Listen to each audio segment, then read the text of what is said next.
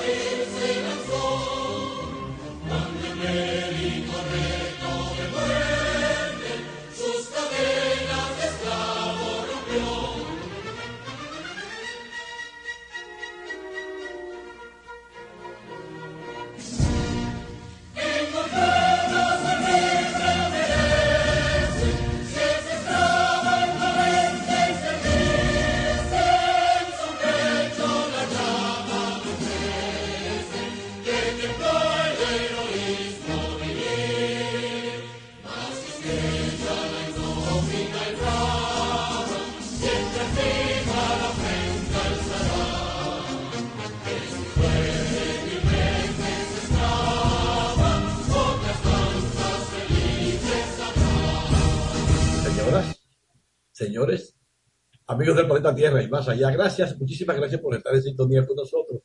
Aquí en la nota 95.7, también por los canales de VISTV 45 y 1045. Esta semana volvimos a hablar de los temas del pasado, pero yo quería decirle a ustedes que más que nada lo que me preocupa es la indiferencia o la la bulia que hay con respecto al problema eléctrico. Yo vivo en el polígono central, en una zona, lo que se puede decir, de la élite de República Dominicana. Y hoy he tenido cinco apagones, que no se sienten tanto porque entra una planta eléctrica.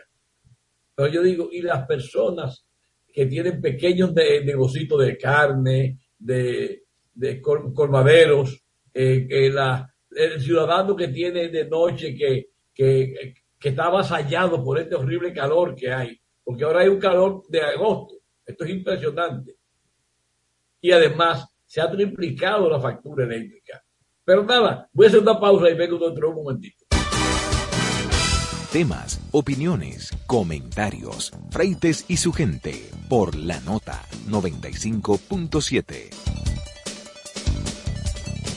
vamos a hablar con Juan Carlos Guerra, vamos a hablar de política, vamos a hablar de los temas nacionales. Juan Carlos Guerra en el país está, eh, te lo voy a acomodar como tú quieras. Primero, el tema político esencial que es el caso haitiano. Los haitianos publicaron un comunicado en el cual decían que no iban a abrir su frontera mientras el gobierno tuviera una apertura parcial para el, intercambio comercial con Haití. Y por eso, aunque el gobierno abrió unos corredores económicos, nadie fue a comprar. ¿Por qué? Porque Haití tenía su puerta cerrada. Pero se coló una información, dicho por el, eh, un funcionario, que fue el alcalde de Dajabón, que dio la información de que los haitianos se estaban abasteciendo de suplidores de, de Panamá y los Estados Unidos. Y este es un peligro que tiene el intercambio comercial. República Dominicana ha cerrado el comercio y ha obligado a Haití a que busque un nuevo suplidor. Eso puede afectar estratégicamente a nuestros exportadores, porque no sabemos quién puede en Panamá suplir a qué precio y con qué facilidades al comercio haitiano. Juan Carlos, también hubo la, la protesta de República Dominicana ya formar ante la OEA. Mientras tanto, Haití dice que va a seguir construyendo el canal y República Dominicana ah, eh, inició una caricatura porque para mí la vigía es levantar un muerto, porque eso estaba cerrado desde hace muchísimos años, que nadie se ha dicho por qué. Cuando cerraron ni por qué lo cerraron, creo que hace como 17 años. ¿Y por qué eso lo cerraron cuando era, según el gobierno, la panacea para eh, doblegarle a Haití sus esfuerzos en construir un canal? Te cedo la palabra. Bueno, eh, estamos viendo aquí los resultados de una política errática del gobierno. El presidente Abinader, en su afán electorero, inició la casa por el tejado, porque realmente la medida del cierre y de la militarización de la frontera, pues evidentemente que es, eh, eh, debió ser la última medida, la medida que se toma in extremis. Pero en este caso el presidente ha venido eh, de más a menos y lo que ha hecho al final es colocar a la República Dominicana en una situación bastante engorrosa. De cara a la comunidad internacional, pues evidentemente lo coloca como un gobierno confrontador, como un gobierno que no tiene eh, medida de lo prudente. Pero de cara a lo interior, eh, al país, queda en ridículo porque eh, básicamente lo que ha hecho es en menos de dos semanas variar su posición a tal punto en que ya prácticamente el conflicto se le está, se le ha salido de las manos, porque no ha tenido ninguna de las de las cosas que se planteó al momento de eh, iniciar el conflicto. porque pensemos que el gobierno del presidente Abinader hablaba de que cerraban la frontera, tomaban esas medidas extremas para obligar al gobierno haitiano a eh, parar la construcción del canal. Y eso no ha ocurrido. El, eh, Haití ha mantenido el canal y se preparan a inaugurarlo. Pero de cara a Haití también nos quita autoridad, porque en vez de nosotros eh, estableciendo las vías diplomáticas desde, el primer momento, tener la dirección técnica de la construcción de ese canal, pues eh, hemos pasado a ser el asme reír de todo el mundo en, esta, en esta opereta. Para los únicos que el gobierno dominicano no es el asme reír, es para los medios dominicanos comprados, contratados por el gobierno con 8 mil millones de pesos en publicidad, que no se han atrevido a poner los puntos sobre las CIES eh, eh, con este tema. Evidentemente que vamos a tener, eh, ya tenemos una derrota política con todo esto por ahí viene una derrota diplomática, porque hay que decir aquí que eh, en cualquier escenario en que se plantee este conflicto, Haití lleva las de ganar. Esa es la, la, la, mala noticia dominicana para los dominicanos, porque eh, el gobierno del presidente Abinader no ha tratado con responsabilidad y con eh, profesionalidad del tema. Se ha enfocado única y exclusivamente en lo electorero. Y le voy a poner un ejemplo, don Alfredo, y con esto termino esta parte de mi comentario. Recordemos que un jueves, hace tres semanas, el presidente Abinader eh, dio una arenga bélica a nuestras tropas para mandarlas a la frontera. Pero el domingo siguiente el hombre le, hizo un mensaje a la nación y parecía una palomita de paz. Y eso se debía precisamente a que él iba a la ONU y allí, ante los dueños de su política exterior, de su política con respecto a Haití, que son los Estados Unidos y la ONU como órgano rector, pues él eh, lo que hacía con ese discurso era simplemente tratar de justificar con ellos que no se trataba de un conflicto, sino que él estaba en la disposición de desmontar las medidas como tal, las ha ido desmontando.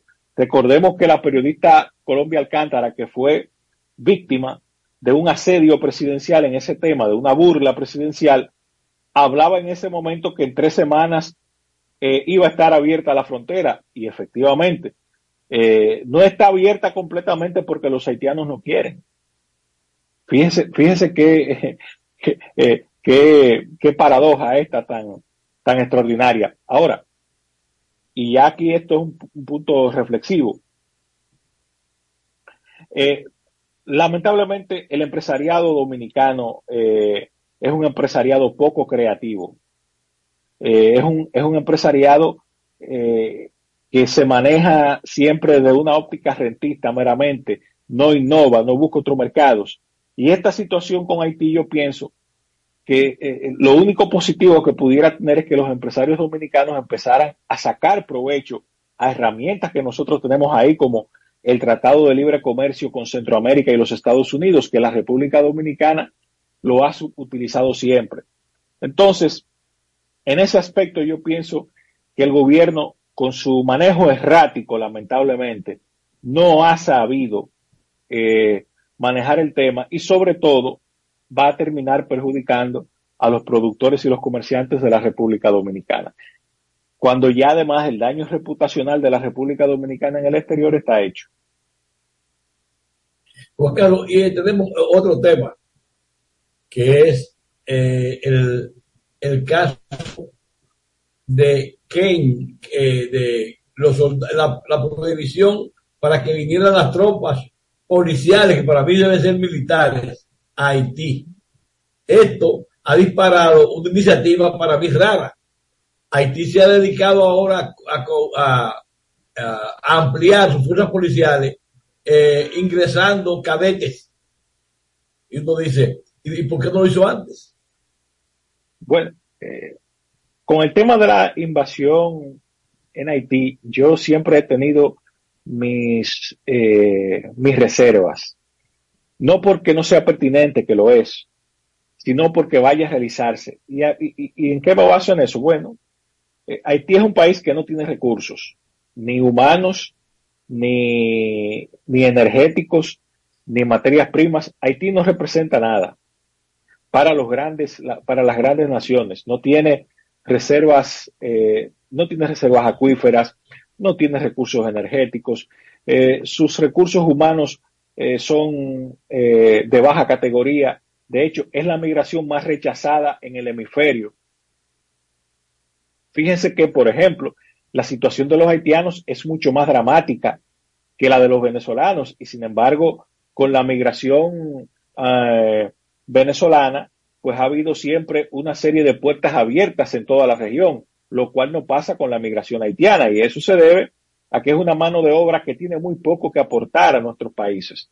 Entonces, en ese sentido, eh, usted cruza eso con el costo que puede tener una invasión a Haití, que se habla de que puede andar costando unos 400 millones de dólares, y yo no veo a la comunidad internacional destinando esa ingente cantidad de recursos simplemente para que la República Dominicana eh, no tenga un éxodo masivo. Yo pienso que al contrario, están eh, creando estas condiciones para que sea la República Dominicana que cargue con eso.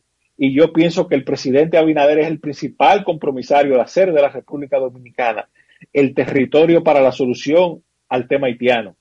Eh, en vez de dedicarse a hacer una labor eh, diplomática intensa en la región para constituir un bloque que, lleve a resolver el problema en, Haití, en territorio haitiano, el presidente Abinader eh, se ha comprometido con eso. Y, eso, aunque sus palabras dicen lo contrario, sus hechos hablan más alto que, que su discurso. Bueno, Juan vamos a hacer una pausa y volvemos en un momento. Sigue en sintonía con Freites y su gente por la nota. Con altitud te conecta, te conecta. Tirando paquetico, tirando paquetico. Recargo gogoso, paquete al tiro, a tipo boboso, no clink clink. Estamos todos activos con la mejor red, siempre conectado, pila de internet. Te conecta, te conecta. Tirando paquetico, tirando paquetico. Así de simple. Mantén tu data prendida con 30 días de internet más 200 minutos al activar y recargar. Tirando paquetico con los fides puntos de Altis. Altis, la red global de los dominicanos. Disfruta una lluvia de premios y date vida con Club de Vida en este 25 aniversario de AFP Popular. Tú puedes ganar uno de los 10 iPhone 14 Pro, 10 barbecues y 10 televisores de 50 pulgadas que se sortearán del 16 de octubre al 15 de diciembre 2023. Para participar, descarga la app de AFP Popular, vincula tu cuenta con el Club de Vida y ya está. Club de Vida, un mundo de ventajas en tus manos. Ya estamos de vuelta con Freites y su gente por la nota 95.7. Los eh, miembros del Colegio Médico Dominicano denunciaron que el dengue está fuera de control, que no hay camas en los hospitales ni las clínicas, que el gobierno oculta la realidad de las estadísticas que el gobierno no dice ni advierte a la población de la dimensión de esta crisis sanitaria. Nosotros sabemos que el gobierno dispone de más de 8 mil millones de pesos para publicidad y usted no ve la publicidad natural que debía acompañar estas operaciones, que es advertir a la población de lo que está pasando y las medidas pertinentes para por lo menos prevenirla. Al mismo tiempo, hay la sospecha de que el gobierno no ha tomado programas que fueron efectivos en el pasado porque no quiere poner en vigencia programas usados por gobiernos pasados, que son los del PLD. Bueno, eh, el tema del dengue, como otros, es de los temas que uno daba por superado en la República Dominicana y que en este gobierno se han venido incrementando, porque recordemos, tengamos pendiente que eh, en la República Dominicana todos los servicios públicos, todos los sectores tienen, acusan un progresivo deterioro y retroceso durante la gestión del presidente eh, Abinader y la salud no es una excepción. Con el tema del dengue es mucho más peligroso porque implica, además de poner en peligro eh, a gran parte de nuestra, de nuestra población, pone en peligro a la más vulnerable, que son los niños. Entonces, tenemos un gobierno que ha descuidado esa parte. Ojo, un gobierno que es más grande, porque eh, recordemos que durante el, el, gobierno del presidente Abinader, el gobierno central ha crecido en casi 100.000 empleos. Es decir, y que la inversión en publicidad se ha cuadruplicado eh, eh, durante la gestión del presidente Abinader, lo que quiere decir que los recursos que habían antes disponibles para salud, para campañas de prevención importantes con el tema del dengue y de otros rubros eh, y servicios en la República Dominicana, se están utilizando para pagar botellas y para pagar eh, publicidad gubernamental, de modo que la prensa calle todo esto, porque hay que decirlo aquí claro, don Alfredo, y esto eh, creo que salta a la vista de todos. Eh, aquí hay una complicidad importante por parte de los medios que ocultan todas estas cosas a cambio de, un, de un saquito de monedas que le otorga el, Palacio Presidencial.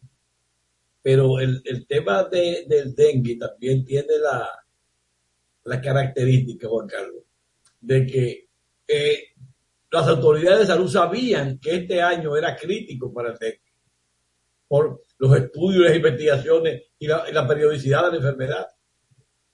Lo que yo me pregunto con todo esto es si las autoridades dedicaban tiempo a eh, hacer estos estudios, porque lo que uno eh, tiene la impresión es que en cada institución pública, pues están las cosas al garete, que solamente se preocupan por cobrar o por crear más empleos pero no por desarrollar la labor eh, que debe desarrollar cada institución pública. Y en el ámbito de la salud, don Alfredo, esta no es la primera eh, situación que se da con el dengue. Ha venido de manera progresiva durante estos tres años de gobierno del presidente Abinader. Esa es la realidad. Y fíjese que uno de los sectores donde más escándalos de corrupción ha habido precisamente en el ámbito de la salud. Recordemos que eh, el caso de las jeringas, eh, para las vacunas del COVID. Eso quedó tapadito allí y el presidente Abinader acaba de premiar al viceministro encargado de, ese asunto al designarlo candidato a diputado por Santiago. Es decir, que de cara al público hablamos de honestidad y transparencia, pero en la realidad estamos premiando a los corruptos de este gobierno. Y, además ya pasó con, eh, eh, con la que fue ministra de la Juventud. También. también es diputada. Sí, sí, sí. Y hay, y, hay otros casos también de señalados incluso por narcotráfico, como es el caso de dos candidatos a diputados en Santiago que acaban de ser electos, pero que están señalados en la Operación Falcón como financiados por el narcotráfico y han repetido ahora sus candidaturas. De modo que tenemos un gobierno con un doble discurso, con mucha irresponsabilidad y que ha hecho del engaño y la simulación su principal eh, base, su principal eh, sello. Bueno, Juan Carlos, muchas gracias por tu participación. Espero que se desarrollen los acontecimientos. Yo espero que la, eh, la nueva institución creada por el gobierno, eh, que creo que en el pasado histórico, lo voy a pensar, ha habido otras instituciones patrioteras de defensa del interés nacional. Porque yo digo, a mí nadie hay que decirme que tengo que organizarme para defender mi país. Yo lo he demostrado en la práctica. Claro, eh, claro. Sí. O sea, aquí, al dominicano no hay que hablarle de defender su país. No hay que hacer ninguna organización para eso. Pero sobre eso hablaremos la semana que viene. Hasta luego. Así es, pues nos vemos. Sigue en sintonía con Freites y su gente por la nota. Sí, ya sabemos lo que piensas. Todos ofrecemos planes con mucha data, apps libres y roaming incluido. Pero nosotros también tenemos el internet que nunca se acaba. Fidepuntos, 2x1 en cines y entradas a eventos. Trae tu número móvil Altis y recibe 50% de descuento por 6 meses en este plan. Así de simple. Altis, la red global de los dominicanos. Disfruta una lluvia de premios y date vida con Club de Vida en este 25 aniversario de AFP Popular. Tú puedes ganar uno de los 10 iPhone 14 Pro, 10 barbecues y 10 televisores de 50 pulgadas que se sortearán del 16 de octubre al 15 de diciembre 2023. Para participar, descarga la app de AFP Popular, vincula tu cuenta con el Club de Vida y ya está. Club de Vida, un mundo de ventajas en tus manos. Ya estamos de vuelta con Freites y su gente por la nota 95.7. Vamos a desplegar la forma electrónica roja para recibir a Víctor Rosario y su consulta de negocio. Todos los días nos enfrentamos con el deseo de mejorar nuestra participación en los negocios y elevar la calidad de nuestro trabajo. Por eso, Víctor Rosario presenta su consulta de negocios. Don Víctor Rosario, buenas tardes, buenas noches, muy buenos días. Mi apreciado Alfredo Freite y todos los amigos que diariamente nos acompañan en esta consulta de negocio. Yo muy feliz de poder estar con todos ustedes y estar contigo, Alfredo. Eh, ¿Cómo te sientes? Realmente acalorado, estupefacto y enojado. Pero enojado ¿por qué? Entiendo lo del calor. No, porque hay un descuido de, en la salud pública con el dengue y esto afecta, está afectando, como hace mucho que no daba, afecta sobre todo a los niños que no están ni vacunados ni, ni, tienen ya la protección de, de haber manejado la enfermedad. Entonces, esta enfermedad llega sin aviso de las autoridades, sin ningún tipo de advertencia, sin ningún tipo de campaña de protección. Y entonces, tampoco hay una vacuna. Entonces tú ves que la salud pública está diciendo, ayer se quejaba la prensa de que eh, no, no estaba revelando las estadísticas. Y hoy dice que está disminuyendo el COVID, pero los médicos que trabajan en eso, el, colegio médico dice que está desbordado los hospitales. Mira, eh, yo, yo, recuerdo eh, una, una campaña publicitaria que para mí ha sido una de las campañas más exitosas, exitosas en el caso de, de prevenir el dengue hace muchos años, que el eslogan era cloro untado, tanque, tapado. Tanque tapado. Eso, oye, eh, algo en un lenguaje bien llano, bien de pueblo, pero fue un eslogan de campaña que todavía al día de hoy, eh, lo que la llegamos a escuchar, la recordamos. Y, y, y, ese tipo de acción en términos de comunicación preventiva para la salud, cuando tú te diriges a la masa de la población, tiene que ser siempre con un lenguaje lo más llano posible y pegajoso como eso, porque, óyeme, todavía eh, el Ministerio de Salud Pública podría rescatar elementos como estos, porque realmente eh, aquí la, parte de información, de crear conciencia en la población para evitar acumular agua, que es lo que al final de cuentas genera los criaderos de mosquitos que al fin, que luego se convierten en los transmisores del dengue. Eh, es que tú sabes, como el gobierno dice que no va a mirar para atrás, nada que se haya hecho en el pasado que haya tenido éxito se va a aplicar. Pero nada, mira, eh, ya que tú entraste, con, tú comenzaste con temas del Estado, eh, quiero tocar eh, rápidamente la apertura o, medio apertura del mercado binacional con Haití, porque la, la, experiencia del primer día aparentemente no fuera mejor, porque sencillamente abrimos las puertas nosotros, sin embargo, del lado haitiano no abrieron sus puertas. No es así, Víctor. No se abrió el mercado, eh, se abrió un corredor. Y los haitianos, Exactamente. los haitianos dicen que no, que tienen que volver a la posición anterior, que quiten el cierre, el cierre fronterizo. Mira, eh, yo, yo entiendo que este es un tema y lo hemos tocado muchas veces en la consulta de negocios, eh, en donde tú tienes muchos lados para analizarlo, el lado político, el lado eh, eh, em, medioambiental, el lado humano, el lado negocio. Y quizá yo me quedo en el humano y negocio. Humano, ¿por qué? Porque de ambos lados hace falta el intercambio comercial, porque unos y otros nos necesitamos por ser vecinos.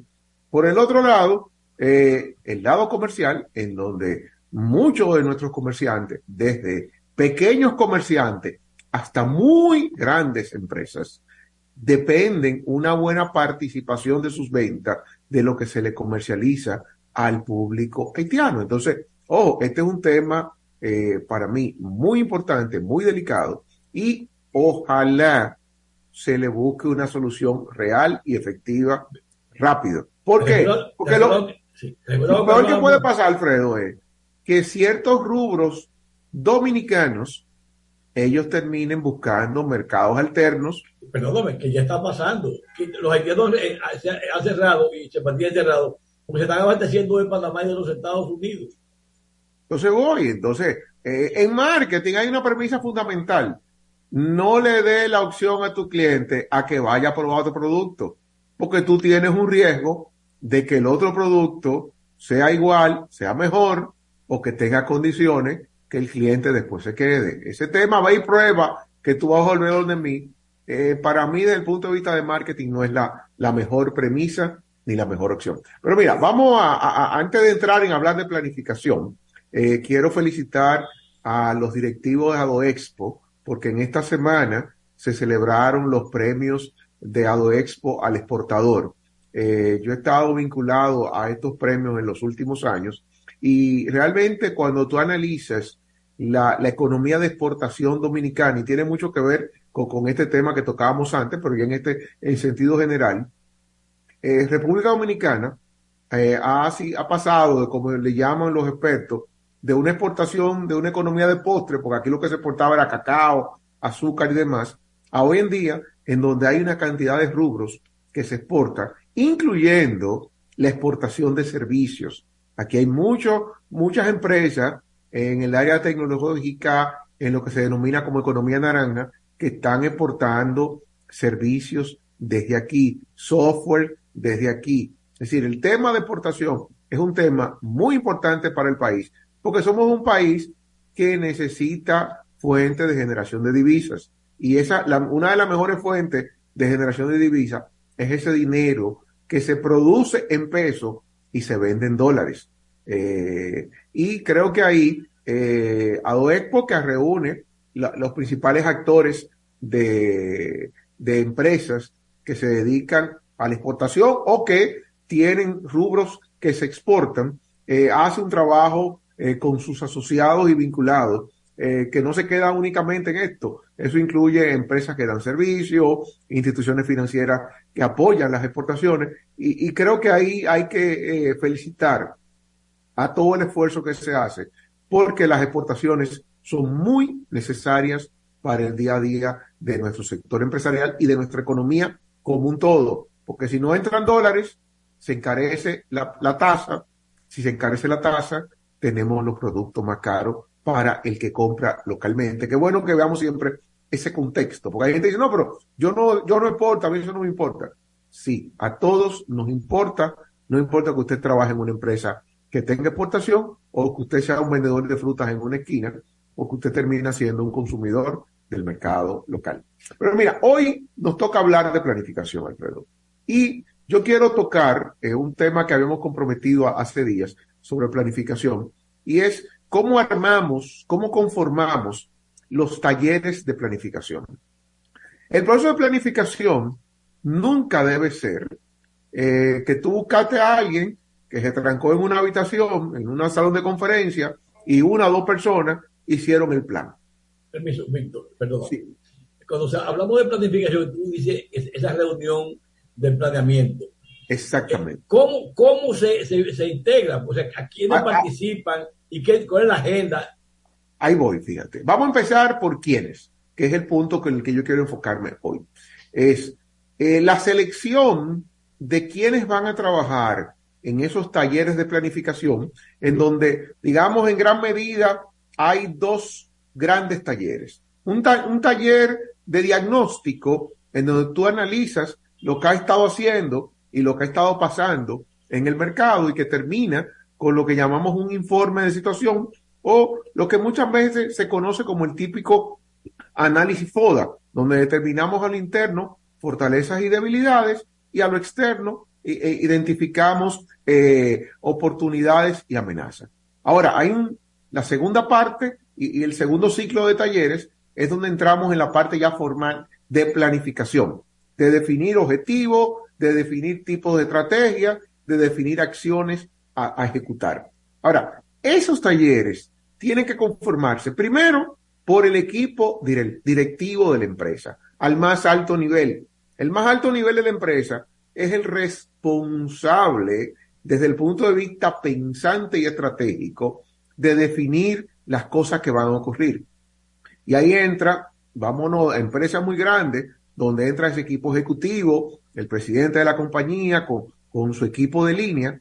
Sin embargo, muchas veces, y es típico, hace falta incluir algunos actores que aunque no son parte del equipo ejecutivo arriba, pero son piezas claves, tanto en el conocimiento intrínseco del negocio desde el punto de vista operacional y estratégico, y también una pieza clave en poder aportar o aterrizar ideas. Y esa selección, primero tiene que ser el equipo ejecutivo. A eso se agrega uno que otro actor, eh, normalmente en niveles gerenciales, y esos actores externos, normalmente cuando a mí me toca eh, correr este tipo de procesos, tú tienes actores que son eh, pasivos o actores que únicamente entran en un momento específico, pero el equipo de planificación debe estar en todo el proceso.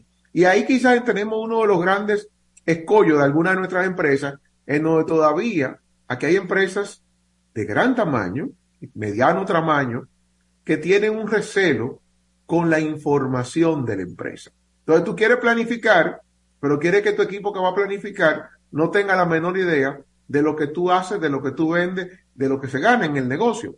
Y yo digo, mira, perfecto, tú vam- vamos a manejar con recelo ciertas informaciones, pero si yo vendo tres productos, ese equipo de planificación tiene que tener la capacidad y la confidencialidad de saber que de mis tres productos, el que más dinero produce es el A o el B, y el que más beneficio deja es tal. Que aunque tú no reveles todos los detalles, Sí. tú tienes que saberlo, porque si no, el equipo de planificación se está enfocando en cosas que no son las que le conviene al negocio.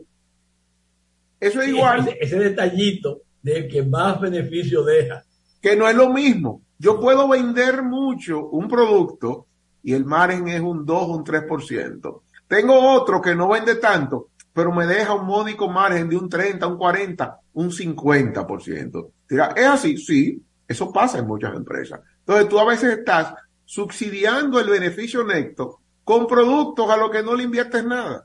Y, y esa realidad en el equipo de planificación hay que desnudarla. Todo el mundo tiene que entenderlo cuando tú ves tus números a lo interno, para poder luego decir, vamos a trabajar por aquí, vamos a invertir por allí, vamos a proteger estos productos. Y esa conformación, ahora, muchas veces tu equipo ejecutivo adolece de ciertos conocimientos. Y ahí entran los entes externos. Es- para mí es muy común en muchos de los talleres de planificación que mi empresa coordina, en donde se invita a un economista. Ese economista va a dar una charla o mini taller sobre la situación económica del país, la situación económica del sector de negocio en donde está la empresa y un tercer elemento que es clave, las, espe- las expectativas económicas del futuro que vamos a planificar. Es decir, si yo estoy trabajando el plan del año que viene, yo tengo que tener un experto en economía que me diga, mira, para el año que viene tenemos estas expectativas o estas posibilidades. Eh, recuerdo el año pasado, que, tuve varios ejercicios de este tipo, y los economistas invitados, todos coincidían con dos variables. Se mantiene la tasa de interés cara, por lo menos el primer semestre del año, y va a haber una posible disminución después del segundo eh, semestre del año, que es más o menos lo que ha pasado, aunque la disminución del segundo semestre no ha sido tanto como se esperaba. ¿Qué dice esto? El dinero está caro. Y además otra cosa, Víctor, la falta de ventas. Fíjate cómo se han caído recaudaciones de impuestos. Exactamente. Entonces, ese equipo tiene que tener la capacidad de generar las grandes discusiones, de ver los diferentes escenarios y priorizar qué vamos a hacer. Y te estoy dando insight, porque yo quiero solamente cerrar hoy con lo bueno que es tener un una correcta selección de la gente que tiene que participar. Si tu equipo no sabe de lo que va a manejar, no tiene un conocimiento claro del negocio y de su área, dos elementos fundamentales. Yo puedo ser un buen gerente de operaciones, de tecnología de información, de finanzas, pero si yo nada más soy bueno en mi área y no conozco el negocio como un todo, encárguese de que ese ejecutivo domine su sector de negocio, porque entonces va a adolecer de muchas variables a la hora de poder participar. Con esto, Alfredo, me quedo por hoy. Seguiré con este tema en nuestra próxima entrega, ya para que veamos no solo la conformación, sino qué hace los diferentes miembros de un taller de planificación. Víctor, muchas gracias. Buenas tardes, buenas noches buenos días. Hasta la próxima. Hasta luego. Sigue en sintonía con Freites y su gente por la nota. El mundo ya es muy complejo. Por eso, queremos hacerlo diferente. Simplificarte la vida. Para empezar, pondremos todos tus servicios, móviles y del hogar, en un solo plan, con más internet y aumento de velocidad a un solo precio. Así de simple.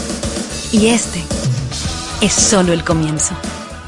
Altis, la red global de los dominicanos.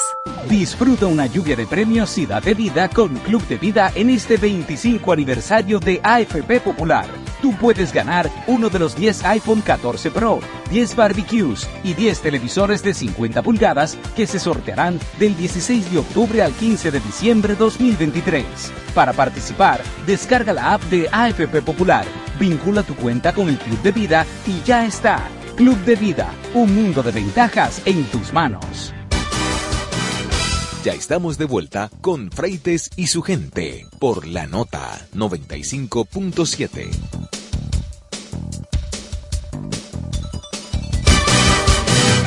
Ya estamos de vuelta con Freites y su gente por la nota 95.7.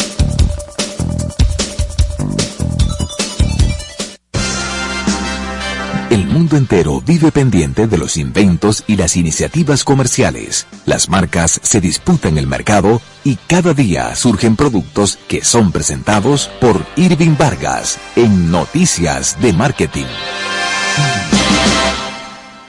Don Irving Vargas, buenas tardes, buenas noches, buenos días. Buenas tardes, don Alfredo. Ahora me pongo los lentes porque necesito verlo mejor. Verlo esto es pérdida de tiempo. Mira, el Servicio de Impuestos de Estados Unidos está reclamando un, un pequeño descuido de parte de Microsoft.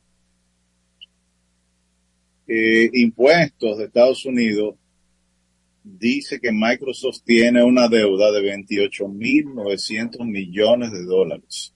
Oh, un pellico yoco. Y casi 30 mil millones de dólares le debe al IRS Microsoft por impagos de entre 2004 y 2013, así como intereses, multas. dice que discrepan con los ajustes propuestos y cuestionamos vigorosamente la demanda, dice Microsoft, a través de la Oficina de Apelaciones del IRS y en un blog Microsoft dice que el problema, IRS, surge por transferencias de ganancias en el exterior durante el periodo considerado. Creemos firmemente que actuamos de acuerdo con las reglas y regulaciones del IRS. Pagamos nuestros impuestos que debíamos en Estados Unidos y en el mundo, dice el documento bursátil de Microsoft, quien considera que sus provisiones de riesgo fiscal como suficientes actualmente. Microsoft tuvo un ingreso de 212 mil millones de dólares en su último ejercicio anual, con 72 mil 400 millones de dólares en ganancias. O sea que eso equivaldría a la mitad de las ganancias de un año.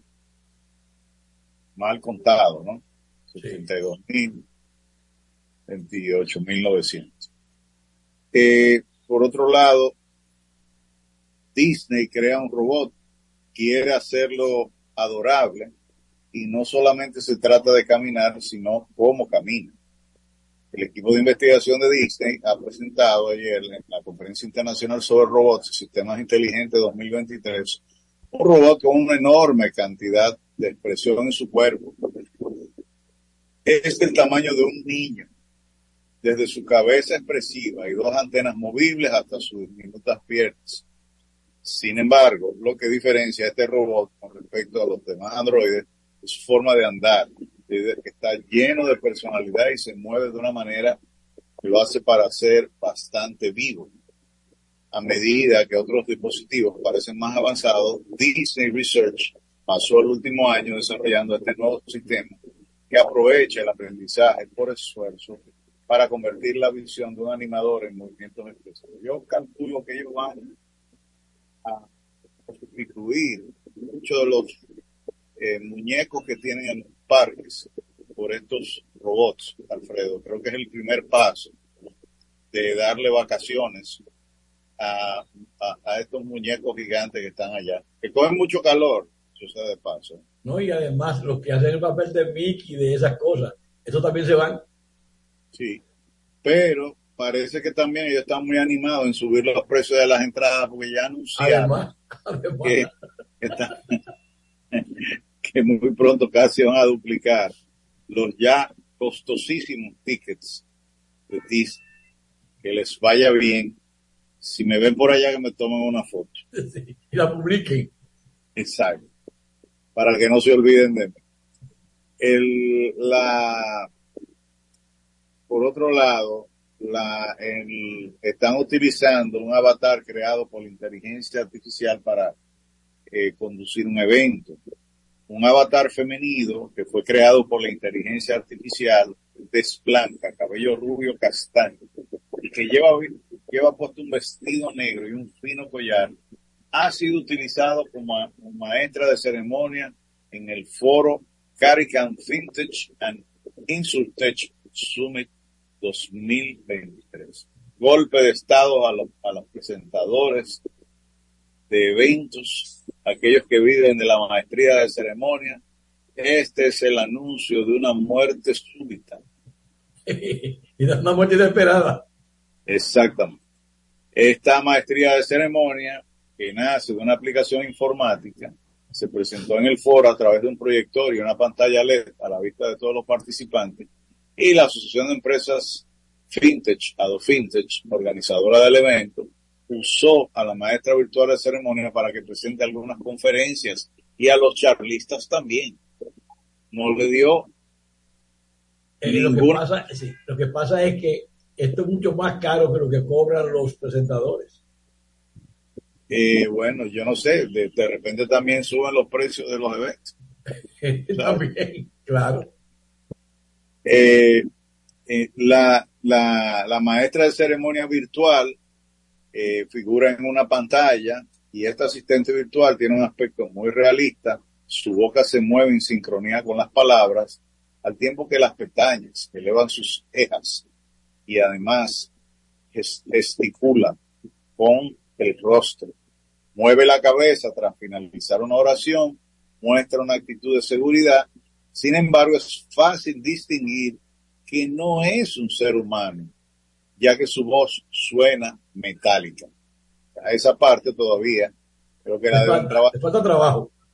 Bueno, entonces, eh, en fin, La otra noticia que tengo por aquí es que Starlink, que existe en la República Dominicana, y vi el otro día que cuesta como 23 mil pesos el, el dispositivo, el Internet de Elon Musk, que está aquí en el país, eh, está ampliando sus operaciones en el espacio y SpaceX publicó una página web del servicio nuevo, Starlink directo al celular, cuyo objetivo es ofrecer conectividad vía satélite a los teléfonos inteligentes. Atención, empresas de telefonía ya le están tibiando el agua, porque lo que hasta ahora lo que se había eh, elaborado es un internet que usted podía llevar al campo, podía estar alimentado con una batería, podía estar alimentado, es decir, ese router que es portátil, que usted lo podía llevar para un lado para otro, usted podía moverlo en la casa, moverlo en la oficina y llevarlo al campo. Como es satelital, en el campo no hay cable ni hay nada, pues evidentemente es muy eficiente. Bueno, pues ahora la idea es que donde quiera que tú vayas, con tu teléfono te conectes, que eso no existía, y eso le habían asegurado a las empresas de telefonía su gran cantidad de abonados. En ese sentido, eh, Elon Musk y su empresa Starlink no habían podido participar en este pastel. Ahora, estas funciones que llegan a los usuarios a partir de enero eh, se van a limitar al envío de textos, eh, también a la navegación, eh, se planea agregar llamadas también a partir de los datos móviles, conectividad para wearables, más dispositivos que son parte de la categoría de Internet de las Cosas. de acuerdo a la página Direct to Cell, será un servicio para empresas que funcionen con teléfonos LTE insistentes. Donde quiera que pueda haber cielo, o sea, donde quiera que quepa el cielo, tú me dirás, si hay algún lugar de la Tierra. Bueno, hay que ver si, si, la, si eh, podría afectarle eh, la, las nubes de, del Sahara, el polvo del Sahara. Bueno, no sé, eh, los temas eh, satelitales siempre están sujetos a, y esa es la debilidad, digo yo, que siempre han tenido cuando hay mal tiempo, Alfredo, la comunicación tiende a afectarse. Esa es la ventaja del, del Internet que viaja por fibra óptica, que no importa lo que suceda, ese cable está sellado, está cerrado y por ahí pasan todos los datos independientemente de lo que esté sucediendo. solares también afectan la comunicación. Correcto. El, el, Internet satelital es de suma relevancia para aquellos sitios donde no hay opción de conectividad, inclusive en contextos de catástrofe como terremotos. Eh, Ucrania utilizó el Starlink para mantener conectada a su población tras la invasión de Rusia. Starlink va a lanzar nuevos satélites con capacidad de conectividad por medio de un modem especializado que actuará como una torre de telefonía celular allá arriba en el espacio. Es decir, en lugar de tener las torres aquí en, en, en, la Tierra, las torres van a estar localizadas en el espacio y por ahí entonces habrá contacto o comunicación con unas celdas especiales. ¿no? Sí, eh, ya, ya en lo que la Tierra gira, que creo que va a 25, no sé cuántos kilómetros por hora, la Tierra, no, me recuerdo. Habrá una comunicación entre los satélites que son antenas. Son antenas, exactamente. Eh, Starlink va a lanzar nuevos satélites con capacidad eh, eh, de servicio a Internet que permiten este, este servicio a Internet satelital. Los satélites se lanzarán a través de los cohetes reutilizables Acuérdate que los cohetes de los Musk son de cartón, o sea que se reciclan. Se recoge como si fuera una caja de cartón, lo vuelve y lo arma y vuelve y lo pone en órbita. Eh, por eso cuando se explotan, eh, yo no sé si salen a buscar los pedacitos, porque la verdad es explosión de esa magnitud. cartón triturado. Exactamente los planes de integrar eh, este servicio de telefonía móvil satelital fueron anunciados el año pasado y se presentó una sociedad con la empresa estadounidense T-Mobile. Aunque se espera que en un inicio sea un servicio lento, la principal ventaja que tendrá es la cobertura que dará a zonas remotas. T-Mobile el año pasado eh, comunicó que estará disponible prácticamente en todas partes de Estados Unidos, incluyendo Hawái, Alaska, Puerto Rico y aguas territoriales. O sea que en el mar también tú vas a tener la posibilidad de comunicar. Eh, también Carlin dice que ya cuenta con diferentes socios globales que son proveedores de telefonía celular para dar acceso a este nuevo servicio. Además de T-Mobile, están Rogers en Canadá, KDDI en Japón, Opto en Australia, One NZ en Nueva Zelanda y SAL en Suiza. Esta conoactividad satelital está cobrando más relevancia. El iPhone 14, Apple ya agregó desde, el, Apple eh, pasado una función de emergencia para enviar mensajes e información vía satélite. Mientras que AST Space Mobile anunció que había realizado la primera llamada telefónica satelital el mes pasado. De que, atención a esto, es una evolución y eso evidentemente traerá respuestas de las empresas de telefonía que no se van a quedar con los brazos cruzados y que van a defender su cancha. O sea, lo mismo, tú no puedes parar el progreso, es igual que lo de la inteligencia artificial. Eso no lo para nadie, es para allá, para allá que vamos. Ok. El sistema financiero, esta noticia es muy importante. Los dominicanos han registrado 3.4 millones de personas que realizan sus transacciones con los celulares, Alfredo. Más de la tercera parte de la, de la población usando celulares como si fuesen sucursales bancarias. Ahora mismo se está previendo un crecimiento de un 22% eh, con respecto a los usuarios registrados y un 80% de los activos. La digitalización ha adquirido un papel fundamental. La verdad, ya yo pago todos los pagos por ahí. Y tú quieres que te diga una cosa, Alfredo. La palabra mágica es yo te transfiero. Sí, sí, sí. Si tú sacas un cheque, te cortan los ojos. Dice, no, no, espérate. Transfiéreme, tranquilo. Si tú dices, te pago en efectivo. No, no, no, no. Yo no quiero contar dinero ahora. Transfiéreme. Póngalo a mi cuenta si yo no tengo que bregar con depositar ni nada de eso. Es decir, la modalidad de transferencia se ha vuelto la primera opción a la hora de pagar. Porque el dinero entra a tu cuenta, inclusive hay una opción que te cobra 100 pesos y los chelitos entran constantes y sonantes en el momento. Y, eso ocurre con las remesas. Sí, pero lo bueno de eso es que tú tienes el, comprobante digital, que se lo mandas, y te dan con un dedito para arriba, o con un, con un, con un cerito cerrado.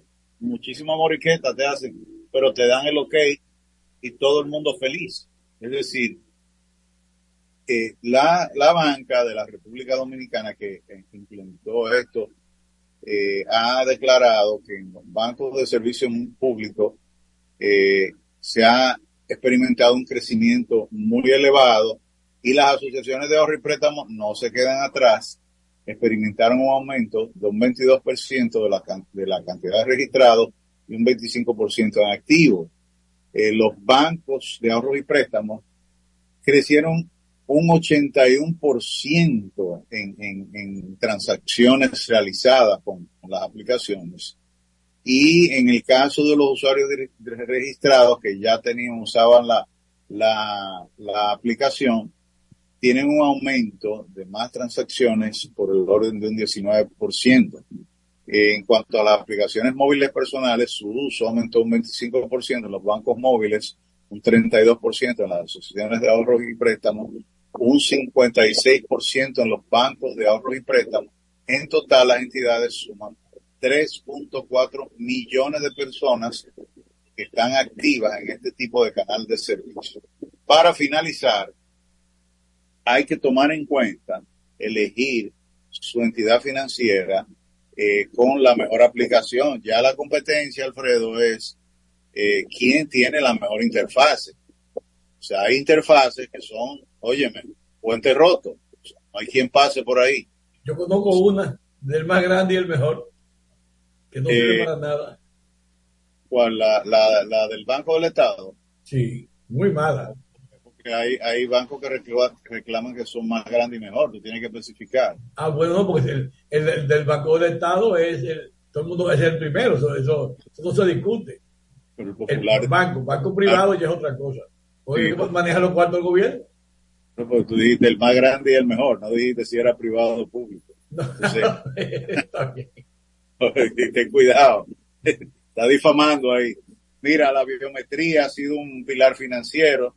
Permite a las cuentas desde tu casa eh, solicitar nuevos productos, validar transacciones y ya te sale un mensaje. Convierta su cuenta en una cuenta digital, Alfredo, desde la aplicación. O sea, ya eso es una realidad. Con esto me Eh, despido. Sí, es- esto, esto va cerrando no solamente el, el- que no, no se use el dinero, sino ya ni siquiera los plásticos. Sí, ya no, no. y pues pronto ya los plásticos van a desaparecer porque el pago tú no vas a tener que hacerlo con el celular. Sí. Yo tengo varias tarjetas, lo que pasa es que aquí todavía no han adquirido los equipos y Apple, por ejemplo, no ha querido darle luz verde a la República Dominicana para que se pasen los pagos en algunas eh, de las entidades, por ejemplo, yo sé que Banco Cibao ya tiene implementado, que Banco, Asociación Cibao tiene implementado el pago con el celular desde una tarjeta digital que aparece en la pantalla de tu teléfono. Don Alfredo Freite, ha sido un placer. Señor Irvali, hasta luego. Buenas tardes, buenas noches, buenos días. Ya nos vemos. Hasta bye. Señoras, señores, amigos del planeta Tierra y más allá, gracias por habernos acompañado durante este programa en un país que está atosigado por eh, una educación con libros de texto con 600 faltas ortográficas, con apagones sistemáticos, con falta de, de atención en los hospitales, con... Me voy a callar. Mejor nos vemos la semana que viene. Te acompaña la nota 95.7. En solo minutos, esto no tiene nombre. Por la nota 95.7. Conoce de todo.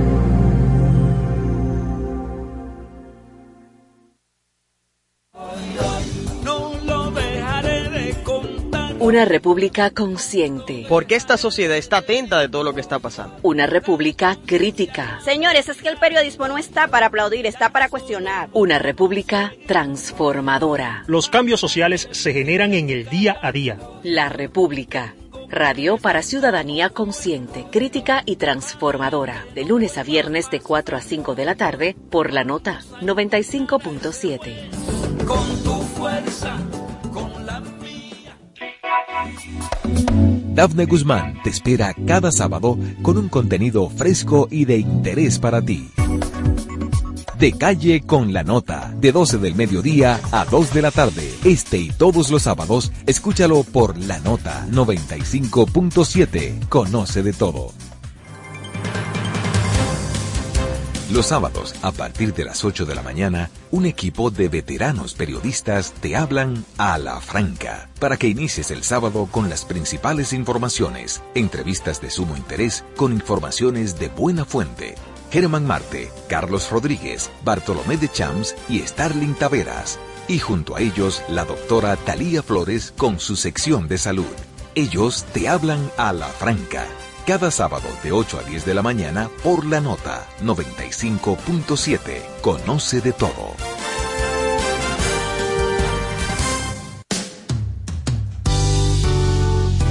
¿Sabes cuáles son los síntomas de la diabetes? ¿Conoces sus principales causas?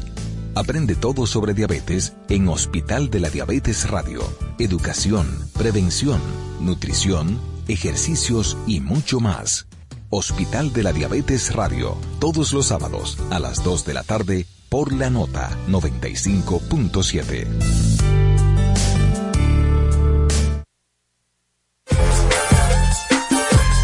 Faride Raful y un grupo de profesionales te acompañan cada tarde con análisis, entrevistas, comentarios y toda la actualidad nacional e internacional.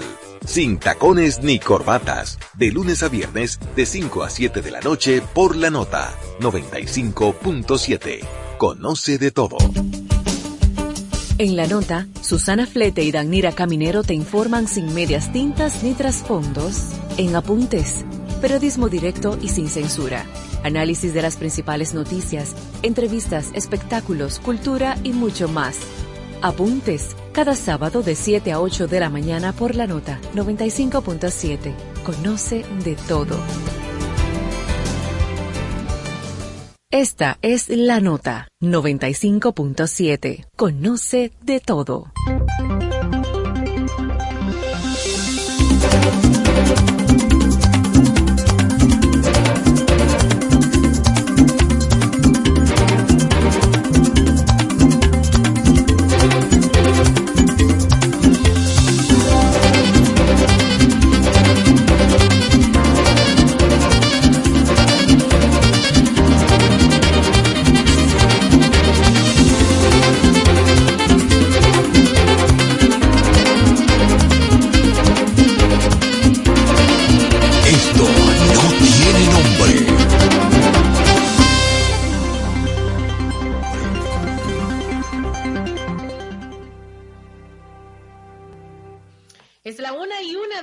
En Esto No Tiene Nombre. Saludamos a todos los que sintonizan con nosotros. Gracias por estar ahí.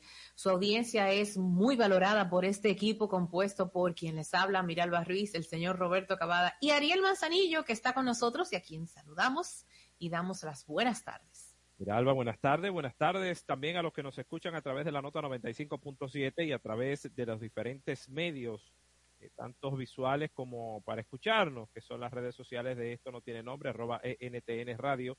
Usted puede también vernos a través de YouTube y, como no, nuestra gente de la diáspora en los Estados Unidos a través de TV Quisqueya en el 1027 y Dish Latino para toda la Unión Americana. Para ellos, muy buenas tardes. Miralba, eh, condenaron ya a varios de los policías de la muerte de de la pareja de esposos. No sé si wow, lo... recuerdo.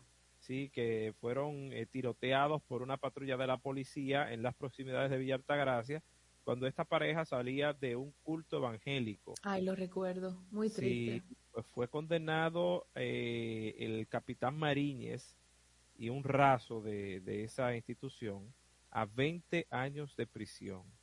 Las demás condenas todavía no mm. las he visto, pero se supone, y eso es lo que dice el expediente, que estos son los principales implicados en este hecho, porque uno dio la orden y el otro pues la ejecutó.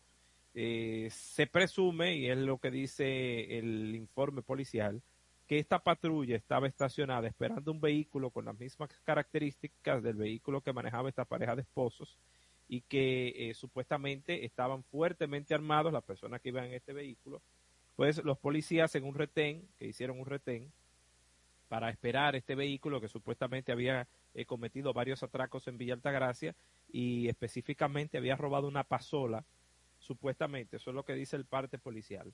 Entonces, eh, en ese eh, retén, cuando vieron el vehículo, sin mediar palabras, pues la emprendieron a tiros. Habían cuatro personas en el vehículo, pero solamente fallecieron dos, que eran los dos que viajaban adelante, la, la pareja de esposos específicamente.